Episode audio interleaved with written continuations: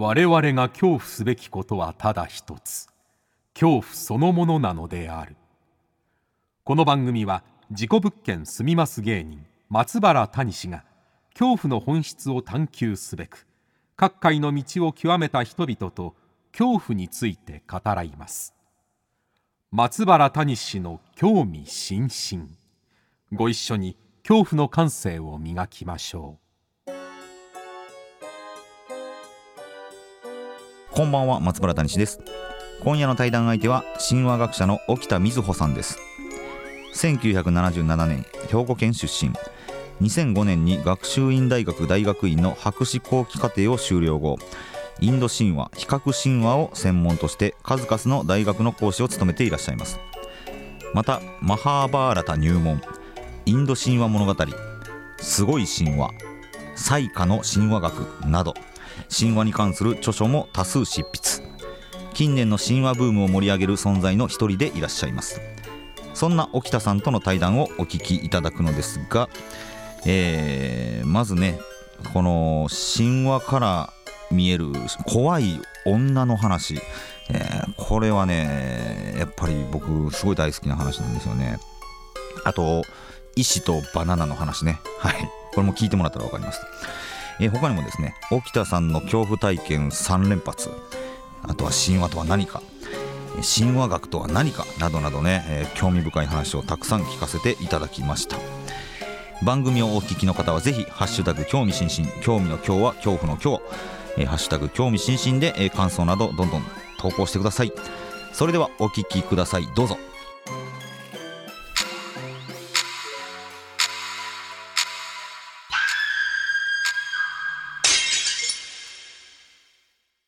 さあ、本日は神話学者の沖田瑞穂さんにお越しいただきました。よろしくお願いします。よろしくお願いします。えー、実は1月30日火曜日にですね、朝日カルチャーセンター名古屋教室という、えー、場所で、沖田さんと実は、あの、イベントというか対談させていただくわけなんですけれども、タイトルが、家はなぜ怖いのかという、はい、講義でございますけれども、えー、沖田さんは、あの、実は怖い女という、えー、ご本と、怖い家という本を出されておりまして、これをまた、神話がすごい関わってくるんですよね。この二つの本のこの共通点というか、そういうのちょっと聞かせてもらっていいですか？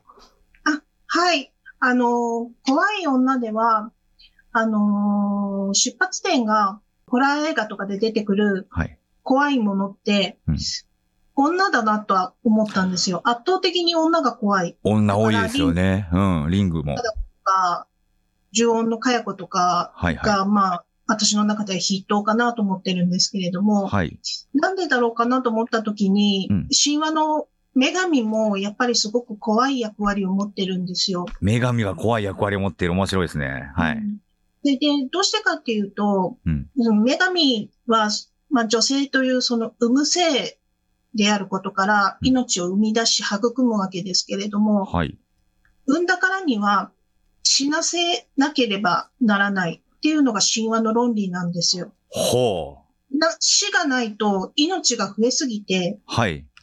うん、秩序が成り立たないわけですね。はいはいはい、はい。だから産んだからには殺さなければならない。ほう。という神話の論理があって、はいはいはい、はい。それをかや子とか貞子とかが引き継いで、怖い女になってるのかなっっていうのが怖い女の、えー、まあ大体の、うん、あの、言いたいことだったんですけれども、今度怖い家の方は何かっていうと、はい、女と似たところがあって、うん、家っていうのは女にとって巣のようなものだと思うんですね。はいはいはい。えー、なので家も、その子供を、えー、その場で育み、うん、そして時にその命を飲み込んでしまう。飲み込むそういう恐ろしい側面を持つのもやっぱり家なんですよ。なので、家の階段って多いですよね。さっきのかや子も、はい、あれ、かや子の住んでる家が、とにかく、あのー、怪異の元凶みたいに扱われていると思うんですね。あれもう完全に、なんというか、場所というか、ですもんね。はい。うん、はい。そうなんですよ。確かにな。その家というものと女というものの、なんとかすごい共通点がそこにあるということなんですね。はい。そう思ってます。まあ、確かにね、母親から生まれて、あれなんていうんですか、対抗っていうんですか？どんどんなんか幼くなっていくというか。うん。なんかそれを母親帰りのような、なんかイメージの作品とかね、あの、目にすることも多いんですけれども、なんかこう、はい、母から生まれて母に帰っていくみたいな、あの、大地とかも母なる大地とかですもんね。そうなんですよ。うん。それに関して、あの、ギリシャ神話に、はい。あガイアっていう大地の女神がいるんですけれども、ガイア。すべての生命を生み出し、うん、そしてそれを治める大地っていう言い方をされていて、うんはい、今、あの、谷西さんがおっしゃったこと、うん、全くそのままなんですね。大地が生み出し、命を最後に飲み込む。いいですね。ガイア出てきましたね、今ね。あ、ガイアの夜明けとか、あの、日本の番組があって。あ、そのガイアですよね。はい。いいですね。なんか聞いたことある神様の名前が出てくるとちょっとワクワクしますね。あの海もそうですよね。母なる海じゃないですけど、戻っていくみたいな。ね、はい。やっぱり生命がそこから出てきた場所っていうので、女性的な部分があると思います。なるほどな。だから、うん、ちょっとね、女性にはかなわないところっていうのは、やっぱり、ありますもんね、男というか、生命を生み。命に関しては。そうそう、命に関しては。で、ね、それが家というものも、女性のような役割をしてるっていうところから、なんか共通点があるということですよね。はい。うん、あの、家っていうのも二通りあって、はい、漢字で家って書くのと、カタカナで家って書くので区別したんですけれども、はいはいはい、漢字の家の方は、うん、うん、その生み出し飲み込む女性的な側面を持っていて、はい、あの、その家自体が、うん、住人、特に女性と同化してしまうといった作品とかもあるんですよ。うん、家が女性と同化する。はいはい。そうそう。それで、あの、カタカナの家の方は、うん、あの、これは男性にとって主に重要だと思うんですけれども、自分の血統を残していく場所としての家。血筋みたいなことですか？そうですね。ああの家を継ぐとか。はい。うん。家系、家柄、なんだろう。家督とかね、なんかそういう意味の家っていうことですよね。はい。概念的なことですかね、ほんなら。はい。カタカナで家ってして、うんうんうん、あの、それはそれで、その、今度は男性にとっての怖い家になるのかなって。ああ、面白いななんか縛られてますよね。あ、そうそう、縛られてるんですよ。男、男性は。はい、逃げられない。はあ、逃げられないなまあ、それを、この事故物件の、まあ、松原谷氏と、この家がなぜ怖いのかを、まあ僕の体験であるとか、えー、今まで、うん、えー、取材したり出会ってきた話と、まあ沖田先生の、この家、女、そして神話からの観点でこう解析してもらうという、えー、素敵な講義となっておりますので、ぜひ皆さん、1月30日、配信もございますので、えー、18時半からですね、朝日カルチャーセンター名古屋教室、家はなぜ怖いのか、ぜひね、聞いてもらいたいなと思っておりますので、よろしくお願いしたいと思います。はい。ということで、えー、冒頭からすみません、宣伝させていただきましたけれども、ふつ、いや、ほんと怖い女と怖い家、むちゃくちゃ面白かったんですよ。あの、もう本当面白かった。あの、特に怖い女の、僕、口先女の話めっちゃ面白いですね、あれ。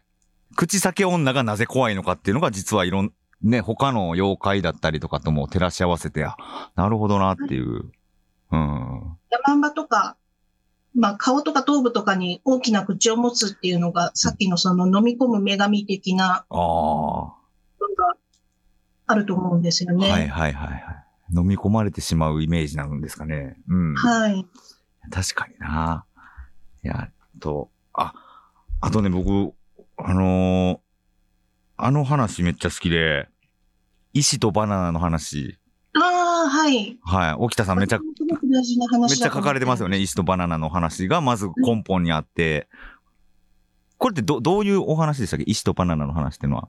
あ、石とバナナは、喧嘩して、うん、えー、ずっと喧嘩してるんですよ。石とバナナ石の方は、はい、石の方は永久不滅なので、うん、その、その一つの個体の石がバナナと喧嘩してるんですけど、はい、バナナの方は世代交代するんですね。うんうん、あれ、親の木が子供の木を作ると、親の木はすぐに枯れてしまうんですって。ほうほうほう。なので、その2社が言い争いをしていて、なぜ言い争ってるのかっていうと、うん、人間はどのようにあるべきかっていうのが、あの、言い争いのネタで。石とバナナが人間について討論してるんですね。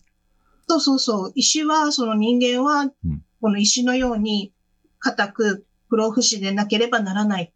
で、バナナの方は、石はバナナのようにえっ、ー、と、両手、両足、両目、両耳を持っていて、うん、バナナのように子供を産まなければならないっていうんですよ。世代交代していくみたいな話ですよね、バナナの方は。そうそうそう、世代交代ですね。うん、で結局バナナが勝つんですよ。うんうんうん、すると石が言うんですね。うん、いいだろう。人間はバナナのようになるといい。けれども、バナナのように死なねばならないぞって言うんですよ。うん、それが死の起源で、同時に生殖の起源でもあるんですね。ははははははは。で、この二つはセットになっていて、うん、えっ、ー、と、石が表していた不老不死っていうのは、それと生殖っていうのは両立しないわけです。不老不死で生殖して子供も持つことができるとなると、増えすぎてしまうんですね。うん、ああ、そうですね。減らないですもんね。そう。うん世界の秩序が成り立たなくなってしまう。うんうん、神話の論理ですね。ああ、ここは、そうだ。はい。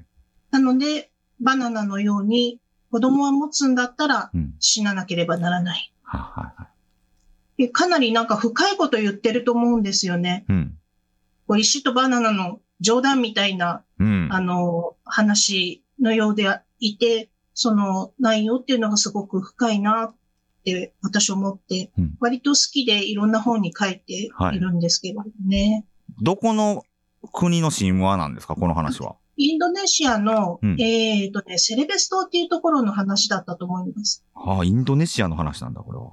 はい。この石とバナナの話が、なんだろう、日本でも似たような話、はい、ね、書かれてましたね、歩くというのは。はい。えっ、ー、と、この花咲くやびめと、岩永姫の話が、うんうん、えっ、ー、と、日本神話、古事記と日本書紀にあるんですけれども、うん、えっと、だから岩永姫はその名前の通り岩ですね、石の運命を表していて、永久不滅なんですよ。はいうん、この花咲くやびめは、花のように栄えるけれども、儚い運命を持っています。で、この二人の姉妹が、炎に握っていうアマテラスの孫に、はい、継ぐんですけれども、うん、その岩永姫は容姿がひどく見にくかったんで、うん、親元に送り返されてしまったんです。はい。それでこの花咲く呼び目だけをそのそばに留めた。うん。ということで、古事記ではその親の大山積っていう神様、山の神様。はいはい。あの、大きい神みたいな、あの、示す辺の、あれですね、宇治の。はい。山の神様が呪って、以来、その炎に右の子孫である天皇の一族の寿命が短くなったという話になっています。で日本書紀の方では、岩永姫が呪って、天皇の寿命と、それから人間全部の寿命を短くしたっていうことになっています。はあ。そこで寿命が決まっちゃったっていうか、命が限りあるものになっちゃったってことですよね？はい、そうです。はいはいはいはいはい。この話って、ね、インドネシアと日本で、まあまあ、まあ、海を隔てて、もしかしたらね、共通、なんか意義はあったのかもしれないけれども、面白いですね。そうなんですよ。神話ってなんか、こう、地域を隔てても似ているところっていうのがいろいろあって、うん、あの、面白いんですけれども。え、この、まあ、あの、神話学というものを、まあまあ、神話学者になられた現在なられている沖田先生ですけれども、この幼少期っていうんですか、子供の頃はどんなことに興味があったんですか、はい、あのー、昔話とか好きな子供でしたね。あの母親がいわゆる教育ママ的な感じで、うん、何か良いことをすると、漫画日本昔話の小さな冊子を一つくれるんですよ。いいことをしたら、ご褒美が、ご褒美が昔話なんだ。はい。そうなんですよ。うんうんうん、で、あの、神話も、その、多分小学校、高学年ぐらいから興味があって、うん、あの、ちょっと背伸びして神話の本とか買ってもらって読んでたりしました。それは昔話の延長線上に神話があるっていうことですかね。その時はそう思っていたと思います。うん、うん、うん、うん。まあ、親の影響がありつつ、自然と神話を、あのー、勉強する、もう、人になってしまってたわけですよね。はいはい。あの、まあ、神話でもね、まあ、いろんな怖い神話とかあると思うんですけど、その、怖いものとかは、お好きでしたか？怖いものも好きで、うん、あの、昔話のその冊子をもらうのも、うん、なんかそれこそ山んばとか、あの、怖い昔話が、うん、あの、好きでした。なんであの、なんか小僧さんが山んばの家に泊まってしまって、はい、そしたら山んばが夜中に包丁を研いでるとか、そういう話い。や、あれ、子供の頃ってああいう話って、なんでそんなことしてんの？っていう、ね、なんだろう、見てはいけないもの、聞いてはいけない話みたいな、ドキドキ感ありますよね。ああ。はい。それはやっぱ、なんか、好きになってしまってたんですね。はい。うん、うん。え、階段とかホラー的なものは、どうだったんですか？子供の頃とかは。あの、私、あの、小野冬美先生の大ファンで、悪霊シリーズっていうのがあったんですけれども、あれリアルタイムで読んでたんですよ。はい、今、ゴーストハートシリーズって言って、はい、あの、違うところから出てると思うんですけれども、うん、あの、最初はティーンズハート文庫だったと思うんですね。ほうほうそこで、小野冬美先生の悪霊シリーズが大好きで、うん、私、あの、小野冬美先生の本で文章を鍛えたところがある。あ、もうそんなに大好き。はあはあ、大好きなんですよ。とか、小野文先生も、残影も書かれてますしね。まあ、家の話も書かれてますし。ええまさに好きです。はあ、はあはあはあ、小野文先生の影響もあるっていう。はい。はあ。え、ご自身では、この、なんて言うんだろう、今日、怖い体験とか、不思議な体験とか、あったんですか？それがあるんですよ。あ、それあるんですか？三つあるんですけど、言っていいですか？つある、ぜひぜひ。あの、一つは、中学生の時に、友達と二人で森に遊びに行って、森に遊びに行ったんですけど、で、帰り道に、その友達が前、私が後ろで歩いて帰ろうとしてたら、私、突然、後ろに誰かいるって思ったんですね。うんうん、そしたらその瞬間に前を歩いていた友達が、みずほちゃんの後ろに誰かいるって言うんですよ。で、怖くなって二人で混乱しちゃって、うん、慌てて道を間違えたりとか、いろいろあったんですけれども、とにかくどうにかこうにか出口に来て、はい、私はそのまま突っ走ったんですけど、はい、友達は振り返ったんですって。うん、そしたらね、何か見たらしいんですよ。ほうほうでも、怖かったからみぞちゃんには教えてあげないって言われました。ええー、何それ？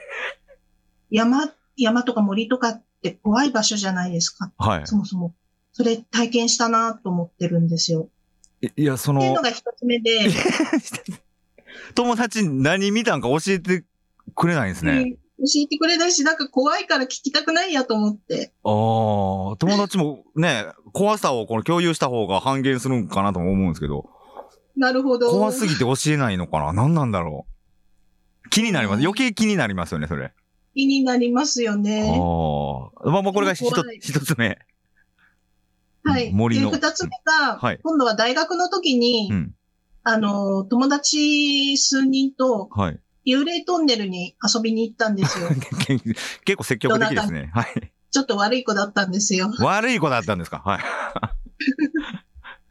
それで、はい、幽霊の真似とかして。幽霊トンネルで？そう。結構、その、女の子ね、そういうとこ行ったらもう、キャーキャーってなることはずなんですけど、もうそ、そっち側なんですね。幽霊の真似しちゃう側なんですね。そうなんですよ。はあ、幽霊の真似とかやっちゃって、うん、散々遊んで帰ってきたら、うん、なんか金縛りにあって寝てて、おかしいな、なったことないんだけどなと思って、うん、で、なんか私ものんきなものであまり幽霊トンネルと結びつけてなかったんですよ。でも、次の日から、例えばエアコンつけたら、そこからムカデが出てきたりとか。エアコンからムカデ？ほうほうほうほう。それから CD 勝手についたり、テレビが勝手についたりとか、はい、なんか電気系統もおかしくなって、うん、いや、いくらなんでもちょっとおかしいな、あの幽霊トンネルから連れてきちゃったのかなとは思ったんですけど、はい、仕方ないんでほっといたんですよ。うん、そしたらなんとなくなくなりました。なんとなくなくなったんだ。なんとなくなくなったんですよ。なんで？のが二つ目。あ、これが二つ目。はい。いや、ちょっとエアコンから向かって気になるけどな、これそんなことないけどな。何なんでしょうね。あれ嫌だったな。今まで出てきたことないですよね、向かでエアコンから。うん。ない。普通ないです。うん、なん、なんで、まあ、たまたま入り込むとかあるかもですけど、幽霊、金縛りあってからですもんね、その幽霊とはい。まあ、これは二つ目。で、三つ目が、はい、あの、私仲良くしていただいている川名真理子先生の、あ、川名真理子さん。はい。少女期っていう。あ、少女期間。はい。読んでいて、うん、あの、なんか呪いの力を持つ怖い女性の話を読んだくらいのところで、うん、その晩は終わりにして、はいはい。あの、ね、寝る準備をして、布団に入ったんですけど、うん、そしたら、そのいつも寝室に持って上がってる私の携帯が64%まで充電できましたって急に言ったんですよ。え？ー、普段そんなこと全然ないんですよ。何も言わないんですよ。言わないですよ、ね、でもその時だけそんな風に言って、はあ、え？ー、とか思ってほっといたら、1分後ぐらいに65%まで充電できました、いやいや、そのペースで行かれるとずっと言われるや、それ。そうそうそう、それで、おかしいなと思って、いや、でも、もうないだろうと思ってたら、3回目もあって、で66%まで充電できましたとか明るく言われて、いい加減にしろって思って、電源切って、それで終わりにしました。何っていうのが3つ目です。何だその話？聞いたことないな。で、電源切ったら言わなくなる。言わなくなった。で、充電満タンになった後電源つけでも何も言わないですか？何も言わないです。その夜だけだったんですよ。だ絶対川名先生のあの階段がなんか呼んだとしか思えないです。はいはいはいはい。いやでも僕も本当なんかその手の話というか怖い話聞いたり本読んだり何 YouTube なら見てる時になんか起きるっていう人結構多くて、まあこの64%の話は初めてですけど、なんか、うん、もちろん怖いもの、怖い本だってその怖い映像の力もあると思うんですけど、怖がってる側の力が呼び寄せてることのが多いんじゃないかなっていうの最近思ったりするんですけど。なるほど。沖田先生、不思議な、なんかあるんじゃないですかね、その充電できましたを言わせる力というか、うん、現象、なかなか初めて聞いたけど。いや、怖いですね。なんかリアルな、リアルななんか話でしたね。いや、めちゃくちゃありますね。ありがとうございます。いい話を聞けました。ありがとうございます。えー、それではですね、ちょっと神話学についてちょっと、はい、えー、お話を戻したいと思うんですけれども、これ神話学っていうのは一体どういう学問というか、何を研究する学問まあまあ神話なんでしょうけど。あの、神話についていろいろな角度から、うん、その、研究するわけですけれども、そもそも、神話学って日本では確立されていない学問なんですよ。ああ、そうなんだ。ほう。えあの、それはヨーロッパで、うん、あの、昔からそうで、うん、例えば神話についてある一つの解釈が出て、うん、えー、それがその人々の間ですごく流行って、うん、もてはやされて、うん、で、でもその提唱者が力を失ったり、亡くなってしまったりすると、あっという間にその説も消え失せてしまって、え、なんで？で、また新しい人が今度は別の神話の解釈を言う。すると、また一世を風靡するけれども、同じように消えていく。な、なんで？っていうのをずっと繰り返してるのが神話学なんですね。そんな状態じゃ学問として成り立たないんですよ。はいはい。それを何とかして、えー、学問として、うん、えー、離陸させようって思ってるのが私たちの世代だと思います。それは、その研究者が、なんていうのかな、少ないからそうなるんですか？少ないとかがあるんですか？少ないっていうのはすごくあります。ああ、なるほど。日本の神話学者って本当に少なくて、うん、多分、あの、本当に神話学者って言えるのは5人いるかいないかですね。ああ、そういう世界なんだ。あの、例えば文学から神話を扱うとか、うん、なんだろう、地域研究の一環として神話を扱うとか、うんうん、そういうのは、あの、たくさんいらっしゃると思うんですけれども、神話学っつって神話だけやってる、特に比較神話って言ってやっているっていうのはすごく少ないです。はあ、比較神話。はい。あの、世界中にありますので、うん、それらを、こう、いろいろと比較して考える。ああ、そうそう、そ、そこは知りたいんですよね。世界中の神話を。似たようなとかもあったり、ね。そうですね。まさにそれも、あの、神話学の、えー、問題ですよね。なんで似ているのか、うん、なんで世界中で神話は似ているのか。うんうんうんただこれは、うん、そうですね。何かこう一つの魔法みたいに、うん、あの、神話はこれだから似ているんだっていう、こう、たった一つの答えみたいなのはないと思ってるんですよ。うん、そうではなくて、いろんな考え方があるので、うん、その事例に応じて一つ一つ丁寧に考えていく。必要がある問題かなと思っています。はいはい、だからすごく時間がかかるし、うん、生きている間に全部できないかもしれないけど。はいはいはい。まあそうですよね。この、まあ、専門的にこの神話学を、まあ、研究しようって思ったきっかけとかはあるんですか？あ、それは、うん、あの、私の、あの、師匠の吉田敦彦先生と、はい、それから兄弟子先生にあたる松村和,、和夫先生、はい、が、えー、教著で書かれている、神話学とは何かっていう本があって、新書なんですけど、まさに、それを中学生の時に読みまして、あの、すごく好きになって、うん、あ私こういう本を書く人になりたいと思ったんですよ。ほうほうほうほう。なので、自分の出発点は本を書く人になりたいなので、うん、教授になりたいとか、学者になりたいとか、そうではなかったんですね。はいはいはい。なので、本を書く人ということで、まあ夢は叶ったのかなって思ってます。しかもね、その子供の頃から好きになっていった神話の研究者として本を書くってことですもんね。はい。ほうほうほうほう。で、この専門が、インド神話が専門になるわけですかね。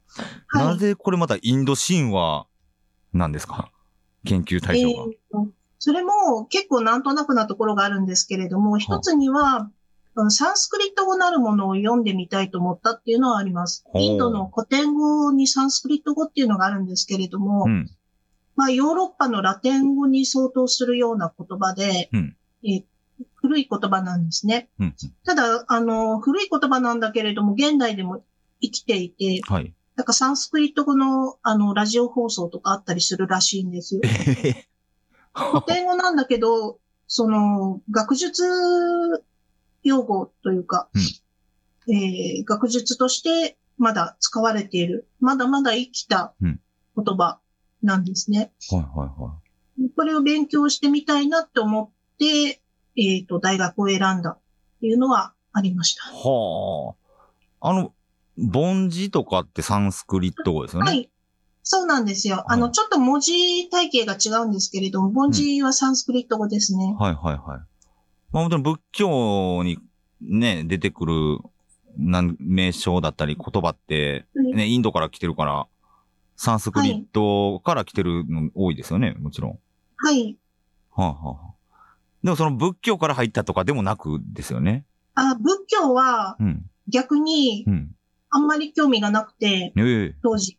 うんうん、あの、今はちょっと勉強してみたいなと思ってるんですけど、うん、うん、その時は、その仏教でサンスクリット語やるんじゃなくて、あの、インドの思想とか神話とかを知る上でサンスクリット語をやりたいと思ってたんですよね。だから仏教系の大学に進むっていうのは、あの、ちょっと抵抗があったんですよ。はあはあはあ、確かに仏教系の、仏教だけを学ぶと、ね、その他にあるインドの文化っていうのが、ちょっとね、あのー、知る機会が減る可能性はありますよね。そうなんですよね。うんうんうん、しかも仏教はインドでは根付かなかったので、あはいはい、なんか方向性がちょっと違うかなって思ったんですよ。うん、ああ、なるほど。ちょっとあの、インド神話の、あの、すみません、ざ、ざっくりとでいいので、どういう神話があるのか、まあ、どういう文化なのか、なんか、簡単に言ってたらちょっとすみません、失礼ですけど、説明していただくことで可能でしょうかね。まず、はい、えっと、古い神話体系と新しい神話体系っていうのがあって、うん、はい、古い方はバラモン教って呼ばれてバラモン教だな、聞いたことあると。はい。はい。うん、新しい方はえヒンドゥー教ですね。バラモン教とヒンドゥー教は同じ系統になるわけですか？はい、あの、うん、続いている部分とそうでない部分があって、うん、バラモン教と、それから、その土着の様々な民間伝承とか信仰とか、うん、そういったこういろんな土着のものを取り込んで、バラモン教が姿を変えていったものがヒンドゥー教というふうに言われています。なるほど、なるほど。はいはいはい。バラモン教の神様っていうと、うん、インドラ神が有名で、インドラ神、えっとうん、日本で仏教経由で入ってきて帝釈天って呼ばれているんですけどああ、帝釈天は、はい。インドラ神になるわけか。そうなんですよ。それからバルナっていう水の神様がいるんですけれども、これは仏教で水天ですね。ああ、水天宮とかの？はいはいはいはい。そういった神様が、うん、あの、多神教世界ですね、なので。うんうんうん。いろいろな神様が崇拝されていました。はあ、はあはあはあ、ヒンドゥー教になると、うん、3人の神様が、えー、主役になります。一人はブラフマーという世界を創造する神様。はいはいはい。もう一人はビシュヌというその世界を維持管理する神様。うんうんうん、もう一人はシュバ、世界を破壊する神様です。シバ神ね。シバ神はよく知ってますよね、日本人は。はい。うん、で、えっと、ビシュヌとシバが実際の信仰を二分している形で、はい、ブラフマーはその競技としては創造神として存在してるんですけれども、うん、実際の信仰っていうのはないみたいです。あ作った神って感じですかね。創造。そういうところがあるかもしれません。うん、で、ビシュヌが、えっと、維持でしたっけ？はい。維持する。維持。で、シバは破壊する。はい。はははビシュヌの特徴としては、そのアバターラって呼ばれている決心をたくさん持っていることなんですね。アバターラ。アバターっていうじゃないですか。ああ、アバターってのからアバターラか。ほうほうほう。アバターラが元で。うん、あ、そうなんだ。英語で、あの、アバターっていう言葉になったんですよ。はあ、はあはははそのアバターラって化身で、はい、つまりその、ビシュヌ神が自分の一部を地上に下して、うん、えー、こう、いろいろ悪魔を退治したりとか、はいはい、活躍させるっていうんですね。ああ。そういう話が、あの、ビシュヌ神に関しては非常に多いです。あのー、仏教でいうところの、その、何々菩薩や何々如来が姿を変えて、化身として、何々っていうまた別の菩薩になってたりみたいな話にすごい似てますよね。あ、似てますね。うんうん、そうですね。うん、はい。なるほど。化身になると。え、芝は、その何かの化身になるとかではないんですか？芝も、化身がないわけじゃないんですけれども、うん、芝の場合はむしろ、家族を持つっていうところが、うん、あの、ビシュヌに比べて特徴的で、ビシュヌって、そのラクシュミーとかシュリーとか呼ばれている妻がいるんですけれども、うん、どうもね、子供の話が薄いというか、私が確認できる限りではないんですよ。うん、シバっていうのは、妃が、ルルガーとかカーリーといった恐ろしい女神たち。恐ろしい女神たち。それからサティとか、ウマーとか、うん、パールバティとか呼ばれる。あ、パールバティ聞いたことある。うん。たくさんいるんですよ。あ、一夫多妻なんですね、芝は。うん、そこがね、あの、結局、その、それらは名前が違うだけで、えー、結局は一つの女神なんだっていう言い方もされます。ああ、なるほど、なるほど。ただ、もともとは独立した、それぞれ独立した女神だったというふうにも言われます。うん、ああ、なるほど。どっちとも解釈できるわけなんですね。そうですね。うんうんうん、で、あと子供の話もあって、はい。えっと、スカンダっていうの、あの、仏教の伊達天ですね。あ、伊達天。足の速い伊達天ですよね。はい、うん。そうですね。うん、うん、それからガネーシャっていう象の頭の神様。ガネーシャね。はい。はい。も、あの、芝の息子ということになっています。はいはい。ガネーシャの。家族関係がなんか豊かなんですよ、芝って。なるほど。芝から、芝の妻であり子供でありが、まあ、いっぱいいるっていうことですね。はい。うんうんうん、これは、なんか意味があるんですかね。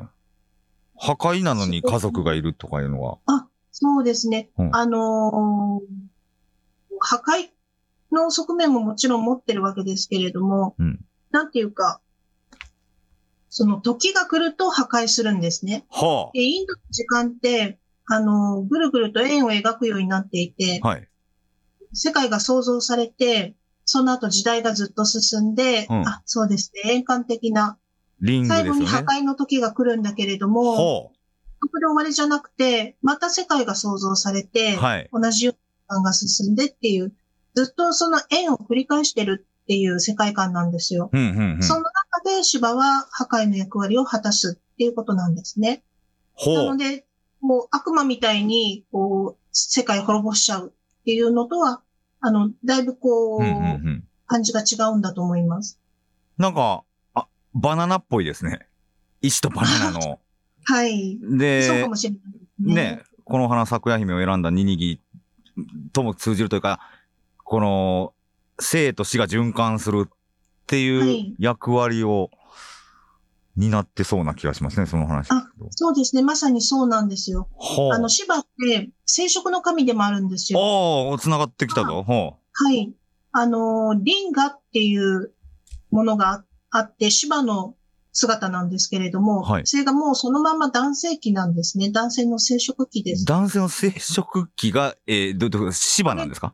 芝なんですよ。それがそのまま芝神として崇められているんですよ。芝神はもう、それになるんですか？それなんですそれがリンガと呼ばれるもの。それがリンガで、そのリンガっていうのは必ず、ようにって呼ばれている台座の上に乗ってるんですけれども、はあ、台座の上にこのようにっていうのが、女院なんですね。は、う、あ、女性の正規ってことですね、はい。そう、女性の正規。うん。その上に芝のリンガが立っている。はあ、っていうことは、そのリンガとヨーニを私たちは女神の体内から見ているってことになるんですよ。うわ、すごい。そのは、そうなかったな。視点がってことですか？はい。ほう。女神の体内から芝の、その、喫立した男性器と、ほう。神の性器を見ている。すごい発想、それ。世界観なんですよ。はあ。なので、芝っていうのは、生殖の神でもあるし、うん、実際にその神話の中で子授けが芝に祈願されたりっていうのも多いですし、はい。そして同時に破壊の神でもあるので、うん、あの、さっきダニシさんがおっしゃった、生と死を、はい、こうどちらも包含するような神様なんですね。ほう。なんか、あれですね、お一番冒頭でおっしゃってた母、まあ、女の役割もなんかになってそうな気しますね、そうなってくると。そうですね。な、あの、女性的な、女神的な役割も吸収しているところがありそうですね。はあ。ちょっと待ってください。ずっと聞いてたいな、これ。すいません。ちょっと時間が短いもので、ちょっと来週も神話の話ちょっとまだまだ聞きたいんですけれども、お知らせとかありますか？あ、えっ、ー、と、世界の神々100という、えー、本がちくま新書から、えー、1月11日に発売となりました。はい。えー、こちらその世界の、えー、神話から神々をできるだけ偏りなく100神選んで解説を加えているというもので、えー、私のこれまでの神話学の総決算の意味も持っているものです。あのー、我ながら自信作なので、ぜひやる方はそれも100の神様が載ってるわけですよね。はい、ベストアルバムじゃないですけども。はあ。じゃあちょっと来週は、えー、世界の神々100のお話もちょっと聞かせてもらえたらなと思いますので、はい、えー、どうぞ来週もよろしくお願いします。ということで、えー、本日は、沖田瑞穂さんにお越しいただきました。どうもありがとうございました。ありがとうございました。